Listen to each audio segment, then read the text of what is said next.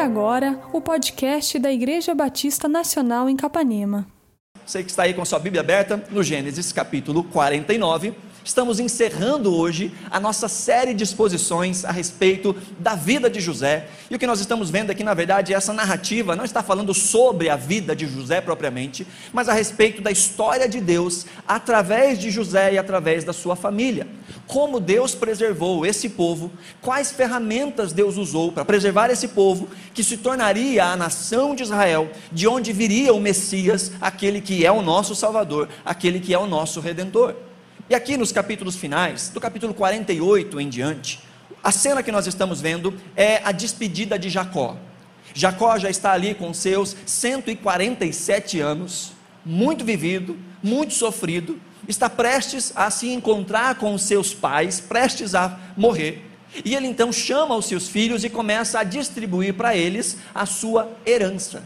Ele começa no capítulo 48 chamando José, e ele abençoa os dois filhos de José. Na verdade, naquele texto nós vimos, no capítulo 48, que ele adota os seus dois netos e coloca eles no padrão ou no patamar de filhos. Assim, eles não vão receber a parte da herança que vem de José e depois é dividida para eles. Eles são elevados na postura de filhos, então eles recebem a mesma herança que todos os filhos de Jacó recebem.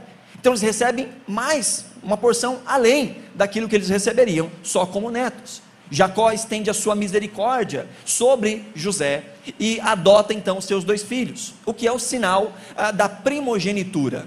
Dentro da cultura antiga, o primogênito, aquele primeiro nascido, recebia aí o direito de receber uma porção dobrada da herança. E quando Jacó chama os dois filhos de José e dá a eles o status de filho, o que ele está fazendo é tirando de José simplesmente uma bênção e dando para José, por meio dos seus filhos, duas bênçãos. Então eles estão recebendo ali a porção dobrada. Então, esse texto aqui, no capítulo 49, também vamos falar um pouquinho a respeito de herança. Na verdade, herança é o, o resumo desses últimos três capítulos. Na verdade mesmo, herança tem a ver com toda essa história. Na verdade, herança tem a ver com todo o livro de Gênesis. Melhor, com todo o Antigo Testamento. O tema é herança. Como Deus que prometeu em Gênesis capítulo 3 que traria aquele descendente, aquele herdeiro dos nossos primeiros pais, mas de uma forma diferente, aquele que viria e esmagaria a cabeça da serpente todo o relato bíblico está apontando, está construindo esta narrativa para mostrar quem é este descendente, quem é este herdeiro. Até então que Cristo Jesus aparece como sendo aquele que foi o prometido. E ele também anuncia uma herança para nós, uma herança que está guardada em Deus na eternidade, que recebemos por meio dele. Então, herança é o resumo de toda a Escritura. A Bíblia fala desta herança prometida por Deus e cumprida na pessoa de Cristo. Sabe, herança é algo que todos nós recebemos e todos nós deixamos. Quando falamos sobre herança, às vezes as pessoas logo pensam na questão financeira, né? Aquilo que fica dos pais para que os filhos fiquem brigando o resto da vida, né? Mas herança não é só isso. Aqueles que já fizeram curso de noivos comigo sabem que a primeira lição e a lição mais importante de todo curso de noivo chama-se herança. Herança. Porque todos nós recebemos herança. Nós recebemos primeiro uma herança que é biológica. Ou seja, nós nos parecemos com aqueles que nos geraram. Nos parecemos, às vezes fisicamente, às vezes de uma maneira muito, muito completa fisicamente, nos parecemos com aqueles que nos geraram. Assim também, isso tem a ver com doenças pré-existentes. Isso deve nos chamar a atenção, aqueles que têm casos de hipertensão na família, problemas cardiovasculares, problemas ah, de veias, tem que aumentar aí a sua atenção e ir atrás, fazer exames, tomar mais cuidado com aquilo que come, com seus hábitos de vida, porque nós recebemos na nossa carga genética tanto características físicas quanto também algumas questões de quebra da nossa integridade uh, biológica, por assim dizer há características físicas que nós passamos para as próximas gerações. Mas nós não recebemos só características físicas, não é só uma herança biológica. Nós recebemos também uma herança emocional. Herança emocional.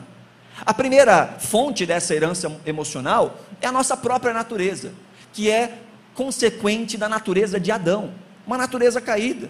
É por isso que muitas pessoas chamam seus defeitos de caráter de este é o meu jeito. Eu sou assim. E não deixa de ser verdade. Desde a queda, nós não somos quem nós deveríamos ser. Desde a queda, nada funciona como deveria funcionar, nem mesmo as nossas emoções. É por isso que nós temos, às vezes, acessos de raiva, acessos de, de ciúmes, acessos de melancolia, de tristeza, eh, crises de ansiedade, crises de depressão, seja lá o que for. Porque as coisas emocionais não funcionam em nós como deveriam funcionar. Essa é uma herança adquirida pela queda. Mas não só isso, nós também temos um tipo de herança que é adquirida eh, pela nossa criação a forma como nós fomos criados, os tipos de oportunidades que nós tivemos, o relacionamento que tivemos com os nossos pais, com os nossos irmãos, com a nossa família mais próxima, com os amigos na escola, com a comunidade, nas fases formativas, nas fases em que a criança ainda está se desenvolvendo, muitas marcas são colocadas que as crianças, quando se tornam jovens, adultos, levam para o resto da vida. Coisas que precisam ser tratadas, que precisam ser trazidas à tona que são sentimentos e heranças que foram adquiridas no meio onde viviam. Mas não há só uma herança biológica e emocional, há também uma herança educacional. Educacional no sentido de educação formal, de informações, de, de uh, escola que, que estudou, tipo de curso que fez, além daquela educação no sentido mais básico: o bom dia, o obrigado. Alguns têm pavor de qualquer cheiro que não pareça assim perfumado alguns têm grandes ah, aversões a práticas, alguns não, não podem ouvir um arrotinho, que já se arrepiam todo e falam que nojento. Já outros vêm de uma família que se arrotava à mesa, ainda batia na barriga e falava que coisa gostosa. E esse é o problema na maioria dos relacionamentos. Não entender essa ideia de herança. Que nós carregamos dentro de nós um amontoado de coisas que forma a nossa identidade. E muitas vezes queremos que o outro enxergue a vida como nós enxergamos, sendo que ele não tem a mesma herança que nós temos, não tem o mesmo mundo que nós temos. Há um livro fabuloso que fala sobre isso, que se chama Universo ao Lado, em que o autor vai fazer essa brincadeira dizendo que cada um é um universo, que está um morando do lado do outro, mas pelas experiências, pela criação, pela vida, cada um enxerga a vida de uma maneira completamente diferente do outro. É por isso que às vezes a esposa fala alguma coisa para o marido e depois ela fala: Você não está entendendo o que eu estou dizendo? E meninas, na maioria das vezes a resposta é: Não, não está entendendo. Você pode ter falado na língua portuguesa, mas para ele você falou japonês, você falou sumeriano, você falou klingon para ele. Ele não entendeu nada. Mas eu falei tão claramente, mas a questão não é o que se fala. A questão é em que mundo está o indivíduo que ouve. E quando a gente entende essas diferenças, os relacionamentos, os relacionamentos passam a ser mais frutíferos. Porque não só nos preocupamos com o que nós dizemos, mas se aquilo que nós estamos dizendo está dentro daquilo que o outro consegue entender, dadas as suas características. Nós recebemos herança biológica, emocional, educacional e a última e mais importante de todas, uma herança espiritual. Deixa eu trocar aqui a palavra para que fique mais claro. Uma herança religiosa. Religiosa no sentido de ver a vida e ver a fé, de entender a fé, de entender a vida à luz de Deus, que tem a ver com o tipo de criação que nós tivemos em casa, o tipo de religiosidade que era experimentada dentro de casa, o tipo de religiosidade que era desenvolvida entre os nossos amigos, a religiosidade que nós crescemos aprendendo.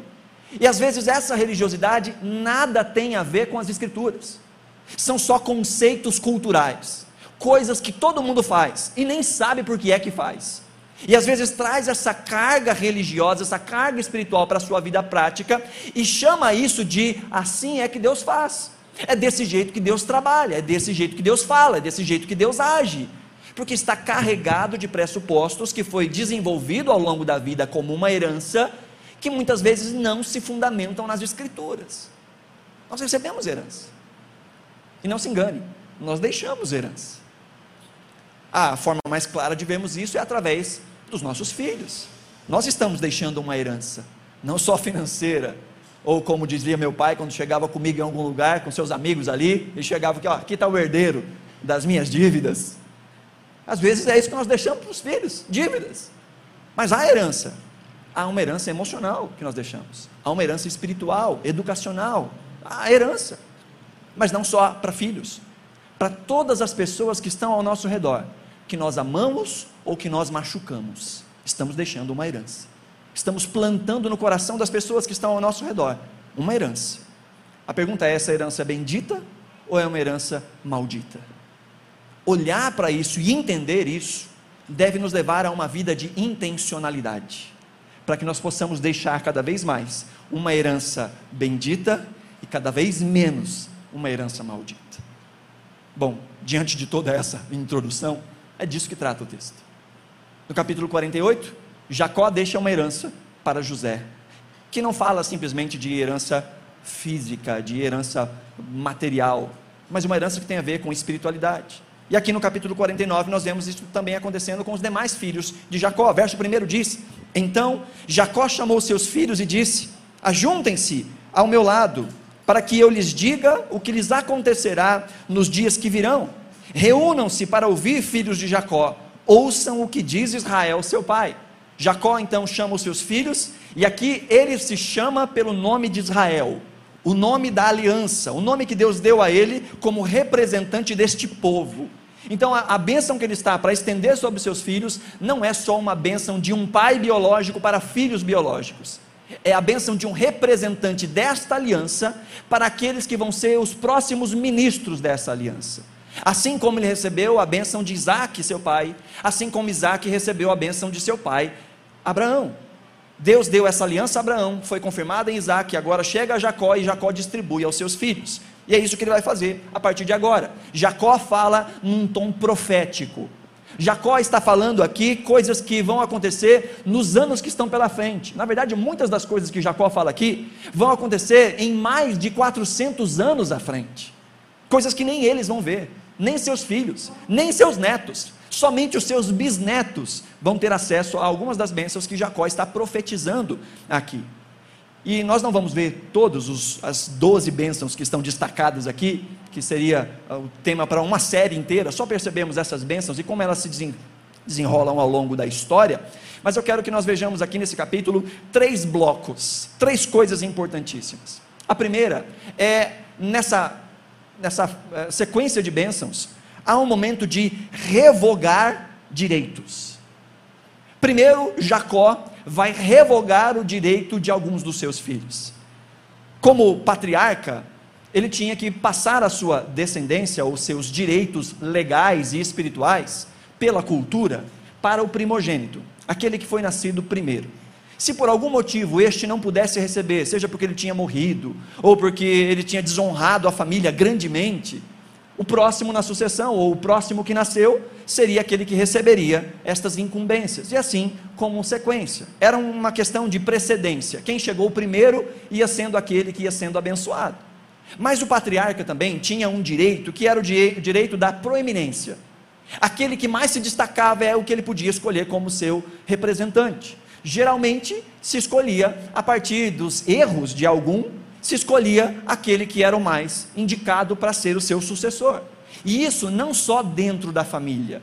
Inclusive, o patriarca podia pegar alguém de fora da família, adotá-lo como parte da família e então conceder a ele este direito.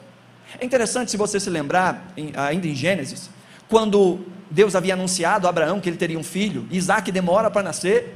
Abraão um dia reclama com Deus e fala assim: Senhor, tudo que eu tenho eu vou deixar para o meu servo. O que ele está falando? Ele será o meu sucessor, ele será o meu primogênito. Tudo que eu tenho, eu vou passar para ele. Ele tinha essas prerrogativas. E o que nós vemos aqui do versículo 3 até o versículo 7 é Jacó revogando o direito de primogenitura dos seus três primeiros filhos. Veja comigo lá o versículo 3. Rubem, palavras de Jacó: Você é meu primogênito, minha força, o primeiro sinal do meu vigor, superior em honra superior em poder. Olha o verso 4: turbulento como as águas, ou intempestuoso como as águas, já não será superior, porque você subiu à cama de seu pai, ao meu leito, e o desonrou. Isso está registrado lá em Gênesis capítulo 35, quando Rubem desonra o seu pai, dormindo com a madrasta. Isso mesmo, essa é a família bagunçada, que Deus está consertando e por meio de quem vem o Messias. E aqui Jacó está dizendo: você desonrou a sua família, você desonrou a mim, por isso você não receberá, embora você seja o primeiro, embora você seja o fruto do meu mais forte vigor, você não será superior. Você não receberá o direito de primogenitura. Dos versos 5 até 7, nós vemos agora ele falando algo parecido com os outros dois filhos. Diz o texto, verso 5: Simeão e Levi são irmãos. A ideia de irmão aqui não é só irmão de sangue, a palavra aqui também é usada para aliados, para cooperadores, para amigos íntimos. Então eles faziam as coisas juntos. Diz então: Simeão e Levi são irmãos.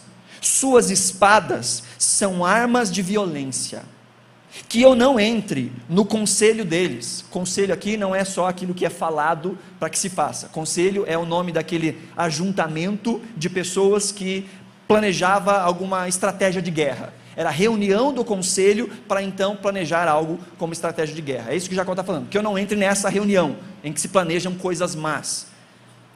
De novo, verso 6: Que eu não entre no seu conselho, no conselho deles, nem participe de suas assembleias porque sua ira, em sua ira, mataram homens e a seu bel prazer ou de brincadeira aleijaram a bois, cortando-lhes os tendões. Maldita seja a sua ira, tão tremenda, e a sua fúria tão cruel. Eu os dividirei pelas terras de Jacó e os dispersarei em Israel. Jacó está dizendo: vocês foram muito maus, lembrando o ocorrido em Gênesis capítulo 34, em que após a irmã deles ter sido machucada, ofendida, esses irmãos planejam e não só fazem justiça com as próprias mãos, com aquele que foi o agressor da sua irmã, mas acabam com todo o vilarejo, matam todas as pessoas, com requintes de crueldade. E diz o texto aqui que de brincadeira machucaram até os bois, mostrando que eles não tinham um respeito pela vida humana e nem mesmo pela vida animal. Jacó está dizendo para eles: por causa disso, vocês também não serão os meus sucessores. Veja, Aqui nós vemos, isso aqui é uma bênção, tá, gente? Isso aqui é uma herança. Jacó está dando herança aos seus filhos. Mas presta atenção numa coisa. Ele não está dizendo para eles, vocês não entrarão na terra prometida. Vocês vão entrar na terra prometida. Vocês vão entrar. Vocês vão participar da aliança. A aliança não foi revogada sobre vocês por causa dos seus pecados. Mas entenda, pecados têm consequências. Entenda uma coisa, queridos. A salvação é de graça, é pela graça, não é obra nossa, é uma obra de Deus. Mas isso não significa que os nossos pecados não têm consequências. Isso não significa que quando Deus nos livra da morte do inferno, Ele nos livra de todas as consequências dos nossos erros passados. Há inclusive cristãos que, após se converterem, estão pagando pelos erros lá de trás.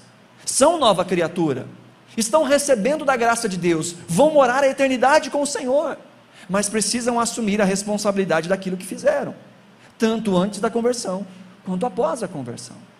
As nossas atitudes produzem efeitos, os nossos pecados produzem consequências. Lembra daqueles dois ladrões na cruz, um ao lado do, de Jesus e outro do outro lado de Jesus? Diz que um deles ficava zombando de Jesus, e o outro disse a Jesus: Senhor, Lembra-te de mim quando entrares no teu reino. Lembra que ele falou isso? Lembra qual foi a resposta de Jesus? Ainda hoje estarás comigo no paraíso. Mas aquele ladrão não desceu da cruz. Ele estava sendo condenado por ser um assassino. Era isso que fazia com que as pessoas fossem crucificadas naquela época. Ou assassino, ou alguém que havia feito alguma coisa para desonrar o império. Esse era o crime ao qual Jesus estava sendo acusado, inclusive. Então, o erro dele, o pecado dele, o crime dele o levou para a cruz. E embora salvo, não foi salvo da cruz. Não foi salvo da pena de morte que estava sobre ele. Porque nem sempre, quando o Senhor nos livra dos nossos pecados ou dos nossos, das nossas ofensas, Ele nos livra das consequências destes erros. Às vezes Ele faz isso.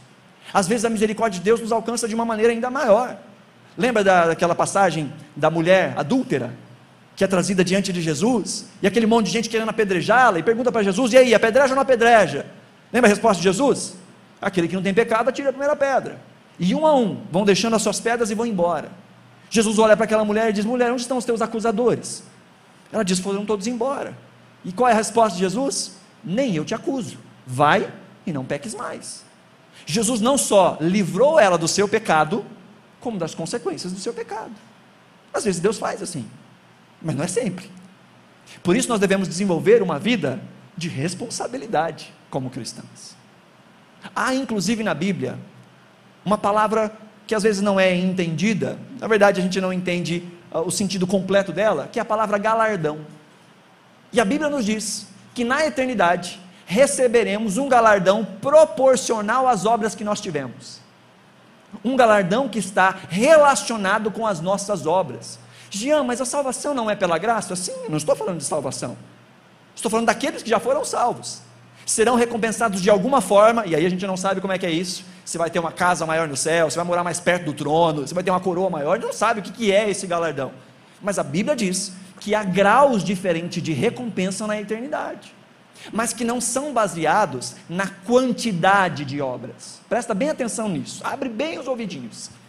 Não é baseado na quantidade de obras que nós desenvolvemos, mas na fidelidade àquilo que Deus nos chamou a fazer. Cada um de nós recebeu uma porção do Senhor a desempenhar. E é com base na fidelidade a essa porção que o Senhor nos deu que nós seremos recompensados na eternidade. Lembra da parábola dos talentos? Diz o texto lá que o Senhor vem até os seus servos e ele distribui a cada um conforme a sua capacidade administrativa. A um ele dá cinco, a outro ele dá dois, a outro ele dá um. O que recebeu cinco multiplicou, o que recebeu dois multiplicou e o que recebeu um escondeu. Quando ele vem prestar contas, então, receber aquilo que ele havia investido, ele diz ao primeiro a mesma coisa que ele diz para o segundo: vocês dois foram fiéis no pouco, serão colocados sobre o muito. Receberam a recompensa, baseado naquilo que receberam para administrar. Mas aquele que foi relapso, omisso, e que não usou aquilo que Deus lhe deu para administrar, este foi lançado fora. Então presta bem atenção. Há uma fidelidade que é esperada de cada um de nós, na proporção daquilo que nós recebemos, nos dons e talentos que nós recebemos. Talvez o seu dom e o seu talento não seja estar diante de pessoas falando publicamente, mas há uma parte de responsabilidade que Deus deu a você. Talvez o seu dom seja nos bastidores, talvez o seu dom seja evangelizando é, em, em, algum lugar, talvez os seus colegas de trabalho, talvez Deus tenha te chamado para ganhar a sua família. A grande questão é buscar em Deus a cada dia mais, conhecer aquilo que Ele te chamou para fazer e colocar em prática, porque nós recebemos e nós receberemos galardão de acordo com as responsabilidades que o Senhor nos dá. Agora veja, eles estão então recebendo graça, vocês vão entrar na terra mas estão recebendo também consequências. Olha, Rubem, você não vai ser mais o primogênito.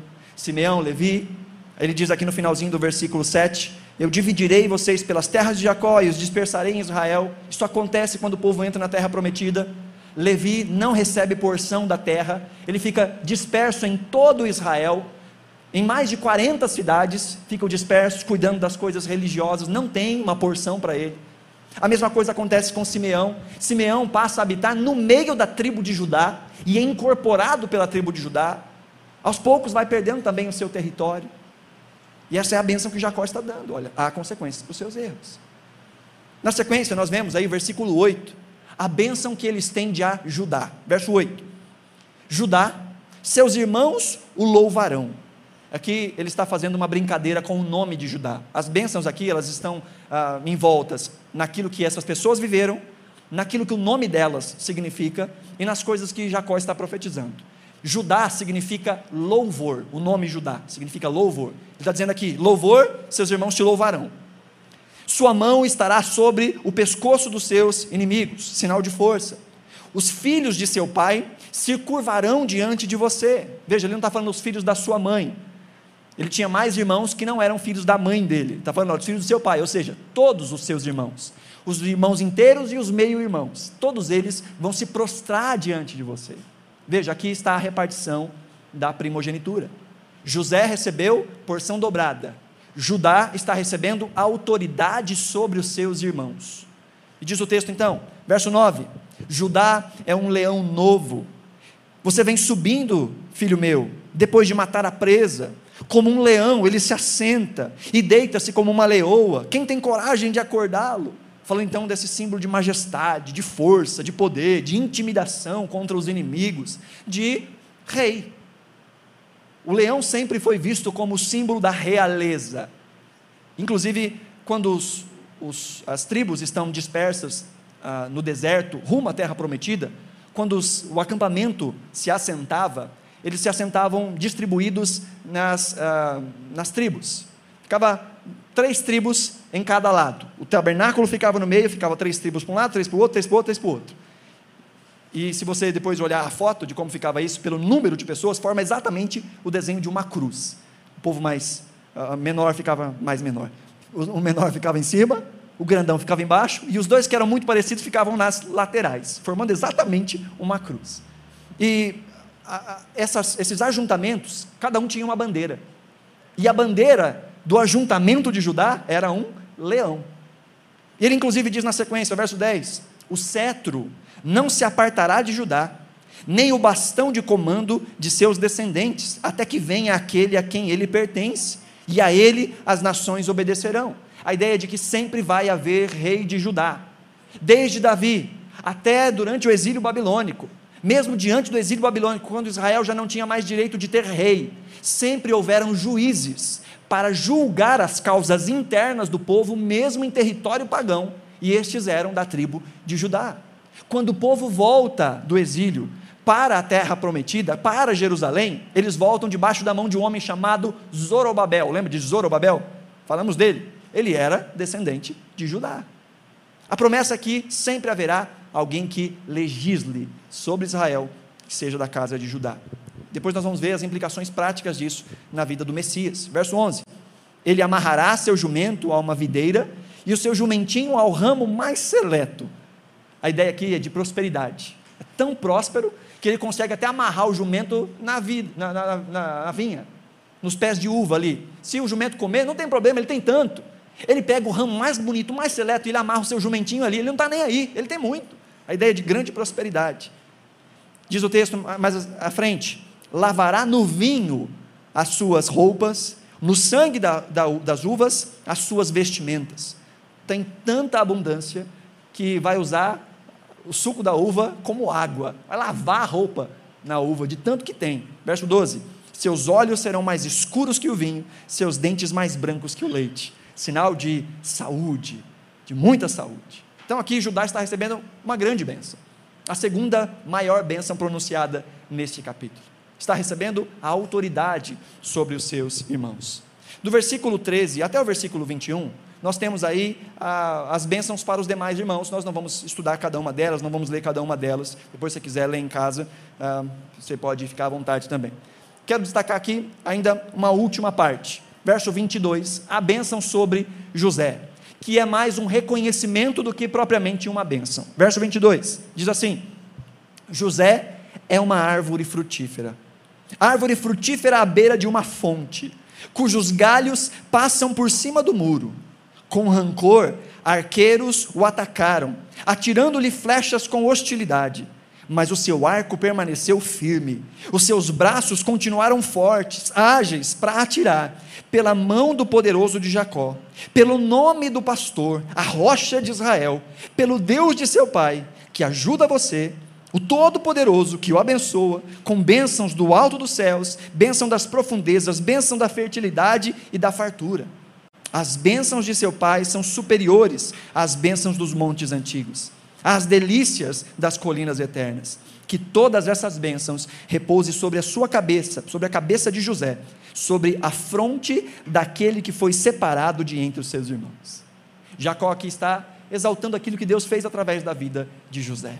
José foi esse que foi traído pelos seus irmãos, atiraram contra ele flechas de destruição, seus irmãos atiraram contra ele egoísmo, inveja, tentativa de assassinato. Venderam ele, marcando o seu coração. Na casa de Potifar, foi acusado de um crime que não cometeu. Atiraram flechas contra ele. Na prisão, ele foi esquecido. Atiraram flechas contra ele. Mas o texto nos diz que ele permaneceu firme. Ele permaneceu fazendo aquilo que era justo. As suas mãos continuaram a atirar as flechas corretas aquilo que fizeram contra ele não moveu aquilo que ele fazia para com os outros. Aquilo que intentaram para machucá-lo não se refletiu na sua vida como uma consequência de machucar outros, ao contrário, ele abençoou a outros. O início aí, o versículo 22, faz um eco no Salmo 1. Diz o texto que ele permaneceu de pé E Jacó diz qual é o segredo de José. José, como que você consegue permanecer de pé diante de tanta afronta, diante de tanta dificuldade? Jacó mesmo responde dizendo: José é uma árvore frutífera à beira de uma fonte. José está plantado à beira de uma fonte. Não é isso que o Salmo primeiro diz? Bem-aventurado o homem que não anda segundo o conselho dos ímpios, que não se detém no caminho dos pecadores, nem se assenta na roda dos escarnecedores. Ao contrário, o seu prazer está na lei do Senhor e na sua lei medita de dia e de noite, pois será como uma árvore plantada junto aos ribeiros com água, a qual dá o fruto na estação certa, as suas folhas não murcham e tudo que ele faz prosperará. É isso que diz o Salmo primeiro. Aquele que está plantado junto às correntes de água, aquele que está plantado perto da fonte, mesmo nos dias mais secos, tem de onde tirar o seu sustento, tem de onde tirar o seu alimento, tem de onde tirar o seu frescor. O grande problema é que a maioria das pessoas só procura sustento e frescor nos dias difíceis. Deixa para desenvolver uma espiritualidade, uma intimidade com Deus só quando a coisa está mal.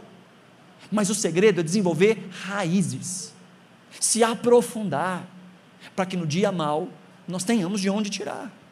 E Jacó está dizendo: José, você é frutífero, porque você está plantado ao lado da fonte. Quem é a fonte, queridos? Deus é a nossa fonte. A presença de Deus, a palavra de Deus, o Espírito de Deus é a nossa fonte.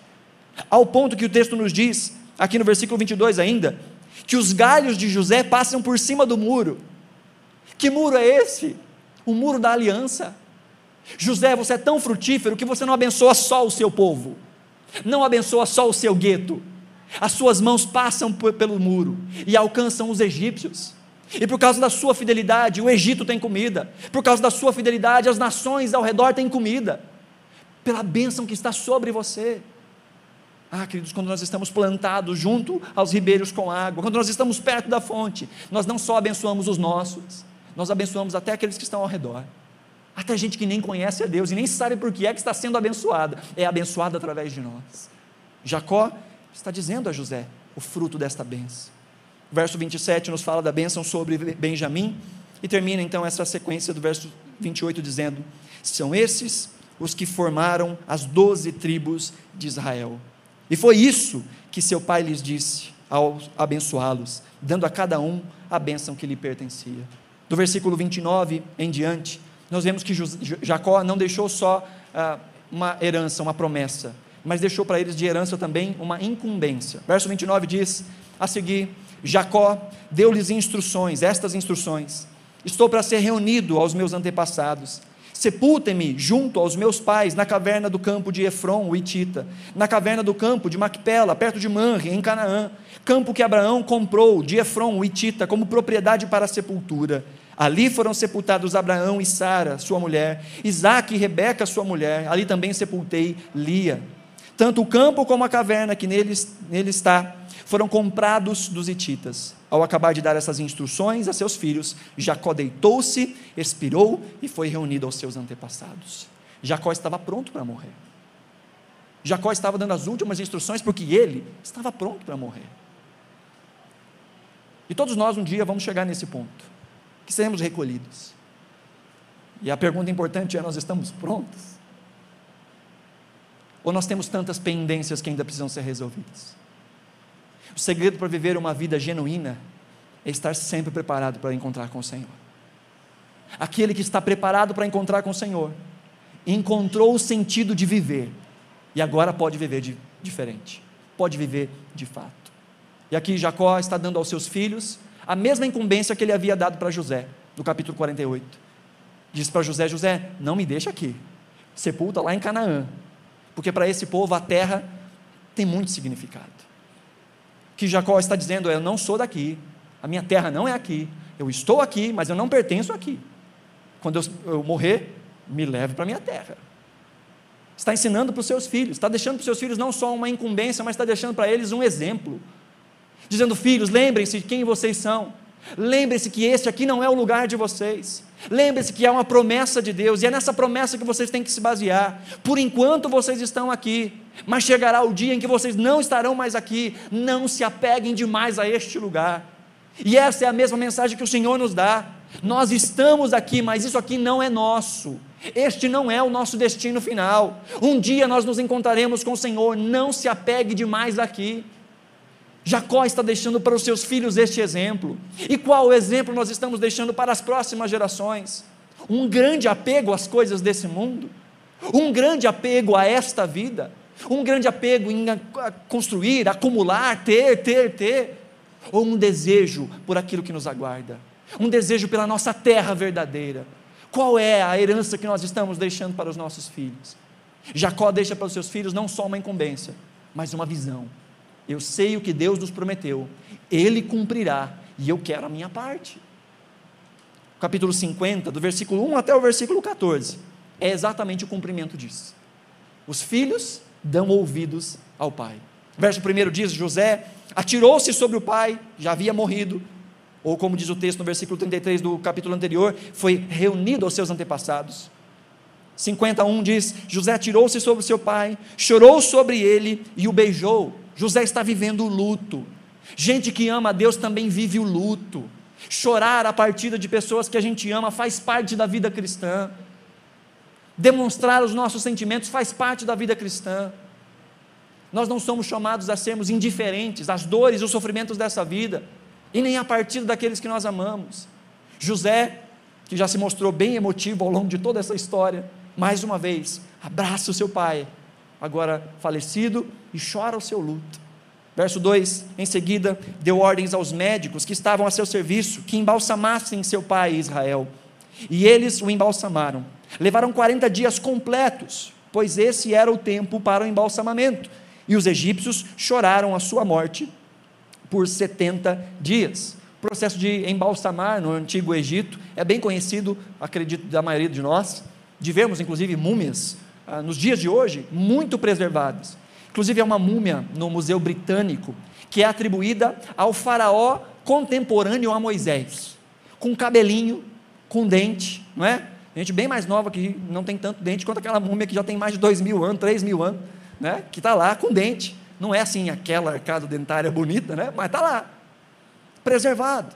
Tamanho era o ritual de embalsamamento, o cuidado que tinham ali no, no Egito. E diz o texto que eles choraram a morte de Jacó no Egito 70 dias. E esse número é muito importante. Porque se chorava a morte de um faraó durante 72 dias. Jacó recebeu as honrarias de quase o faraó por causa de José. Verso 4. Passados os dias de luto, José disse à corte de Faraó: Se posso contar com a bondade de vocês, falem com o Faraó em meu favor. Digam-lhe que meu pai fez-me prestar-lhe o seguinte juramento: Estou à beira da morte, sepulte-me no túmulo que preparei para mim na terra de Canaã. Agora, pois, peçam-lhe que me permita partir e sepultar meu pai, logo depois eu voltarei. Respondeu Faraó: Vá e faça o sepultamento de seu pai, como este te fez jurar. Então José partiu para sepultar o seu pai. Com ele foram todos os conselheiros do Faraó, as autoridades de sua corte e todas as autoridades do Egito. E além deles, todos os da família de José, seus irmãos e todos os da casa de seu pai. Somente as crianças e as ovelhas e os bois foram deixados em Gozem. Aquilo que Jacó havia pedido aos seus filhos está sendo feito. José tem as prerrogativas políticas para fazer isso, e os seus filhos estão acompanhando, estão cumprindo a incumbência que foi deixada para eles como herança. Verso 9: Carruagens e cavaleiros também o acompanharam. A comitiva era imensa Chegaram à ira de Atade, perto do Jordão, lamentaram-se em alta voz, com grande amargura, e ali viram que aquele pranto na ira de. Desculpa, grande amargura. E ali eh, José guardou sete dias de pranto pela morte de seu pai. Verso 11: Quando os cananeus que lá habitavam viram aquele pranto na ira de Atade, disseram: Os egípcios estão celebrando uma cerimônia de luto solene. Por essa razão, aquele lugar próximo ao Jordão foi chamado de Abil Misraim a ideia aqui é de o choro do Egito, ou o choro egípcio. Verso 12: Assim fizeram os filhos de Jacó o que este lhes havia ordenado. Levaram-no à terra de Canaã e o sepultaram na caverna do campo de Macpela, perto de Manre, que com o campo Abraão tinha comprado de Efron, o Itita, para que lhe servisse de propriedade para a sepultura. Depois de sepultar seu pai, José voltou ao Egito com seus irmãos e com todos os demais que tinham acompanhado. Aqui então há o cumprimento desta incumbência, um ritual que faz com que eles se lembrem durante tanto tempo qual é de fato a terra deles. Mas aqui há mais uma herança. O livro de Gênesis está acabando. O capítulo 50 está acabando. Essa história está acabando. Mas existem ainda algumas pontas soltas que precisam ser corrigidas. O verso 15 em diante nos mostra que ainda havia uma herança no coração desses irmãos que ainda não havia sido vencida. O verso 15 diz: Vendo os irmãos de José que seu pai havia morrido, disseram: E se José tiver rancor contra nós e resolver atribuir todo o mal que lhe causamos? Então mandaram um recado a José dizendo: Antes de morrer, teu pai nos ordenou que te disséssemos o seguinte: Peço-lhe que perdoe os erros e os pecados de seus irmãos, que o trataram com tanta maldade. Agora, pois, perdoa os pecados dos seus servos, dos servos do Deus de teu pai. Quando recebeu o recado, José, como de costume, chorou. Verso 18. Depois vieram seus irmãos, prostraram-se diante dele e disseram: Aqui estamos, somos teus escravos. Aqui ainda uma herança maldita.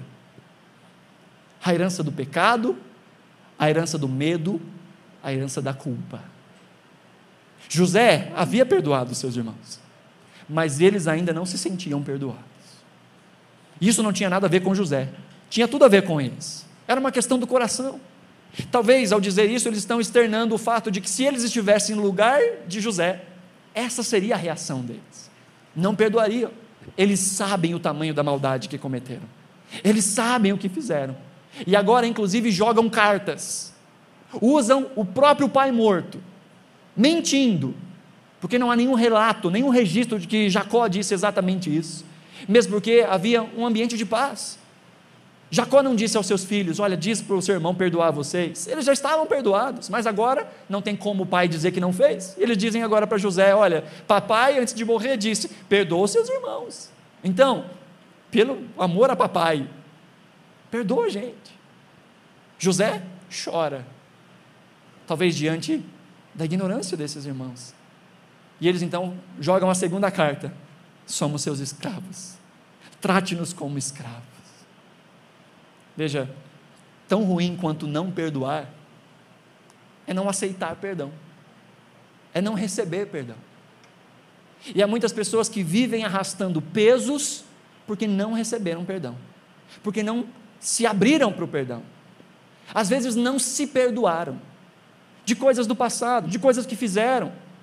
Talvez ainda nos dias de hoje, dizendo: o que, que eu fiz lá atrás? Eu devia ter feito assim, assim, assim, e se culpam e se martirizam. Coisas que já confessaram ao Senhor, coisas que o Senhor já perdoou. E se Deus já perdoou, quem somos nós para não nos perdoarmos? Continuando a reviver amarguras, continuando a reviver dores. Autocomiseração. Esses irmãos ainda não haviam recebido o perdão. José havia perdoado, mas eles não receberam perdão. E aqui está essa herança maldita. E José tem ainda uma última lição sobre perdão a nos ensinar. Nós tivemos uma mensagem inteira falando sobre perdão, mas aqui ainda um, uma, um último traço desse perdão no versículo. No versículo. Onde eu estou?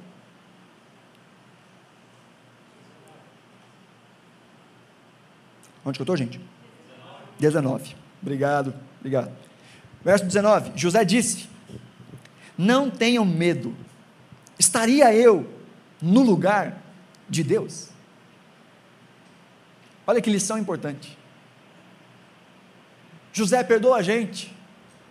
Gente, não tenham medo. Estaria eu no lugar de Deus? O que José está nos ensinando é o quê? Quando não perdoamos, nos colocamos acima de Deus.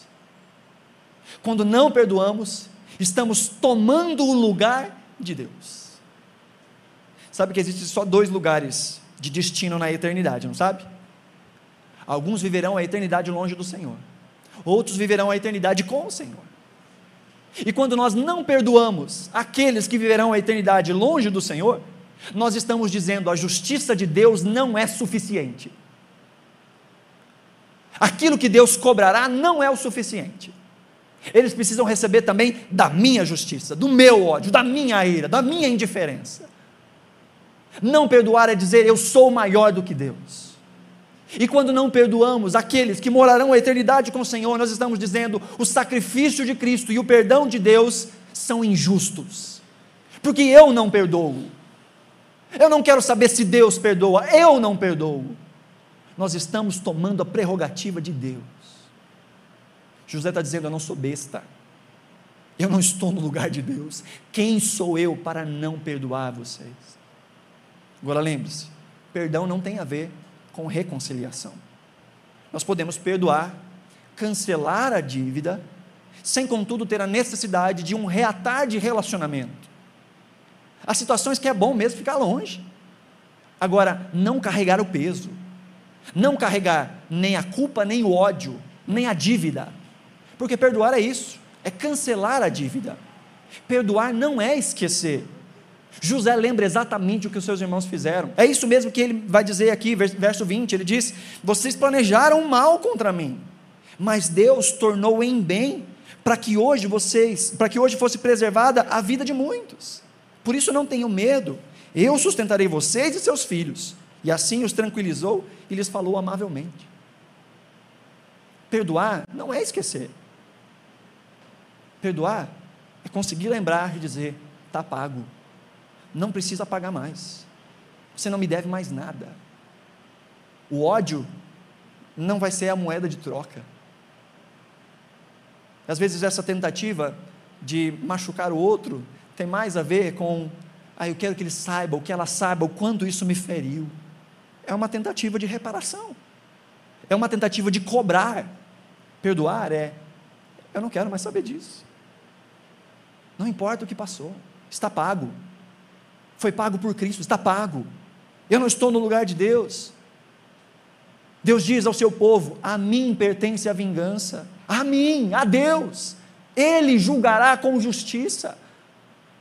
Deus nos corrige nos dias de hoje porque somos seus filhos, mas algumas pessoas que não são corrigidas. E Hebreus diz que Deus não corrige aqueles que não são seus filhos. A eternidade irá corrigi-los. E às vezes nós somos corrigidos, a gente faz uma coisinha errada e a gente é pego e fala: por que, que Deus permite? Ou tanto de gente fazendo coisa errada e nada acontece com eles. Calma. Deus corrige os filhos. Os que não são filhos, a eternidade vai corrigir. Por isso que a gente tem que abrir o coração para Deus e dizer: Senhor, tu és a justiça, quem sou eu? Se o Senhor escolheu perdoar, quem sou eu para não perdoar? e descansar no Senhor. José nos dá como herança a lição sobre perdão. E por fim, queridos, nós vemos ele estendendo misericórdia no versículo 21, dizendo: Não tenham medo, eu vou sustentar vocês, vou sustentar seus filhos. E ainda agiu com eles com amabilidade, com gentileza. Não ficou dando indiretas, não ficou levantando, jogando na cara, sabe? Eu te perdoo. Só que quando acontece alguma coisinha aqui, eu lembro do carnaval de 1957 e jogo na sua cara de novo, porque não não está pago, não está perdoado. Eu só disse da boca para fora. José disse: Não, fiquem tranquilos, não vou jogar isso no seu rosto. A Bíblia diz que é assim que Deus nos trata, que Deus não joga em rosto os nossos pecados. Quando a Bíblia diz que Deus perdoa e esquece, não é que dá uma amnésia em Deus, Deus é soberano, Deus é todo onisciente, Deus sabe de tudo, o que aconteceu, acontece e acontecerá. Deus não esquece das coisas. A ideia é: Deus não lança em rosto, Deus não nos faz lembrar, Deus não lembra os nossos pecados diante de nós, Deus não conta os nossos pecados uma vez que Ele já perdoou. E assim deve ser o nosso perdão. Lembramos, mas está pago. Não há mais dívida no versículo 22 a 26, vemos que José recebeu a herança. A herança que seu pai deixou, José recebeu.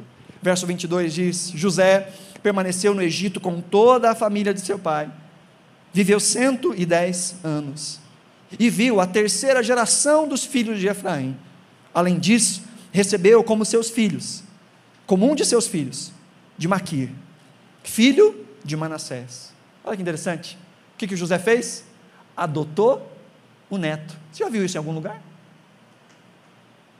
Exatamente o que Jacó fez. Pegou seus dois netos e adotou, dando a eles a porção dos filhos. E agora o que José está fazendo? Adotou seu neto e deu a ele a porção de filho. Com quem ele aprendeu isso? com aquilo que foi plantado pelo exemplo de seu pai.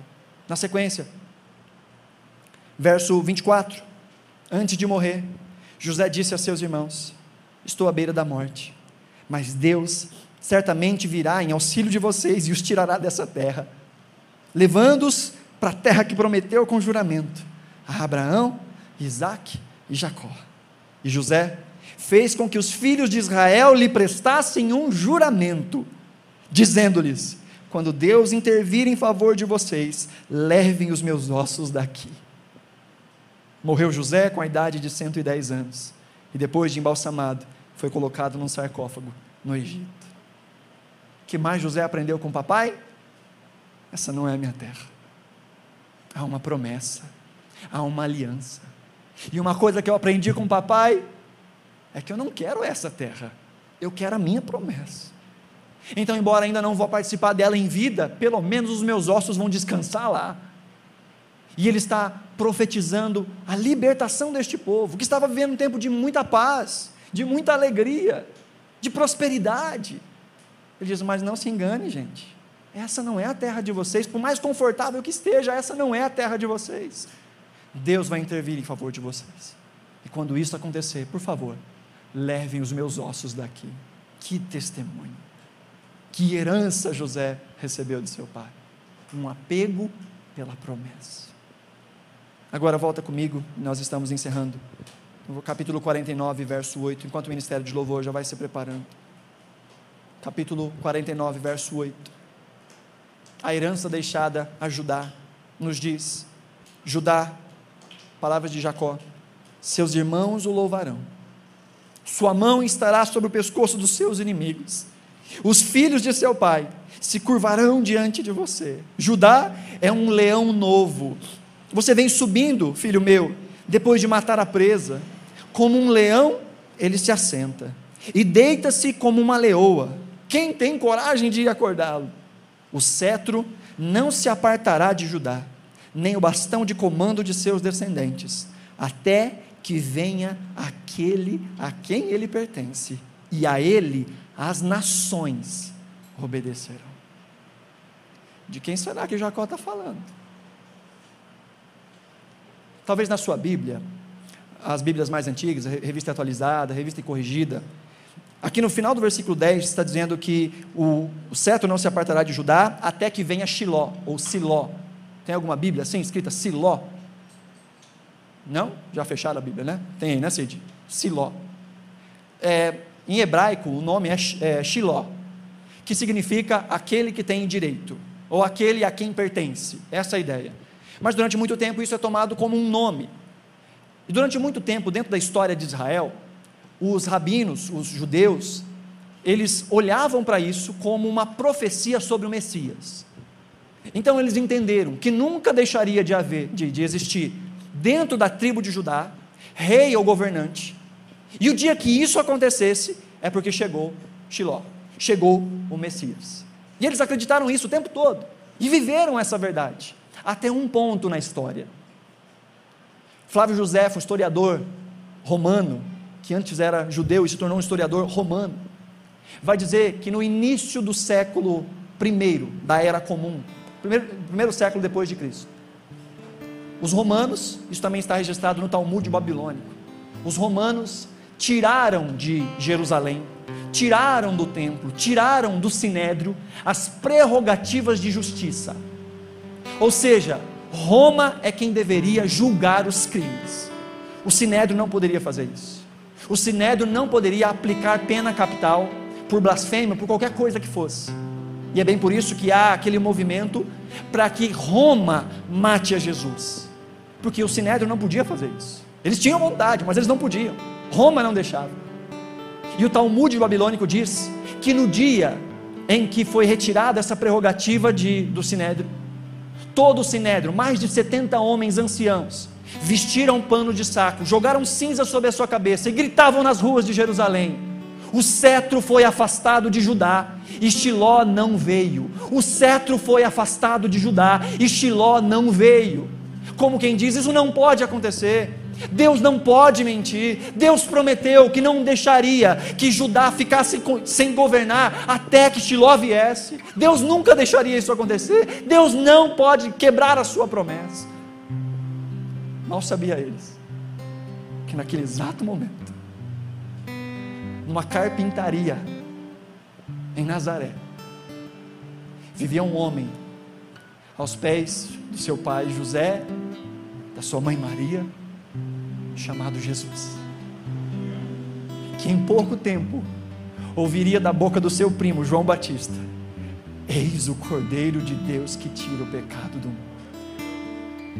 E o livro do Apocalipse, capítulo 5, João tem uma visão, e ele vê um grande trono, e seres celestiais ao redor desse trono.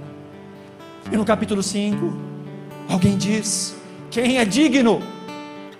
De abrir os selos, de abrir o livro.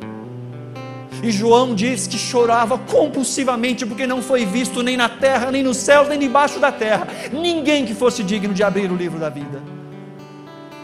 Mas um anjo poderoso chega ao lado de João e diz: Não chore, eis que o Cordeiro de Deus, o leão da tribo de Judá, conquistou para si o direito de ler o livro, de abrir os céus. Essa profecia não é sobre Judá. Essa profecia é sobre o filho de Judá. É ele a quem os seus irmãos o louvarão. Nós, é a ele que nós louvamos. É ele que tem a sua mão no pescoço dos inimigos. É Ele que vai receber e que os seus irmãos, os filhos de seu pai, se curvarão aos seus pés. É Ele que tem autoridade sobre os seus inimigos e sobre os seus irmãos. É Ele quem é este leão. É Ele quem lavará as nossas vestes, as vestes do seu corpo, no sangue das uvas, que é celebrado na ceia. É Ele quem é o digno de receber honra, glória louvor.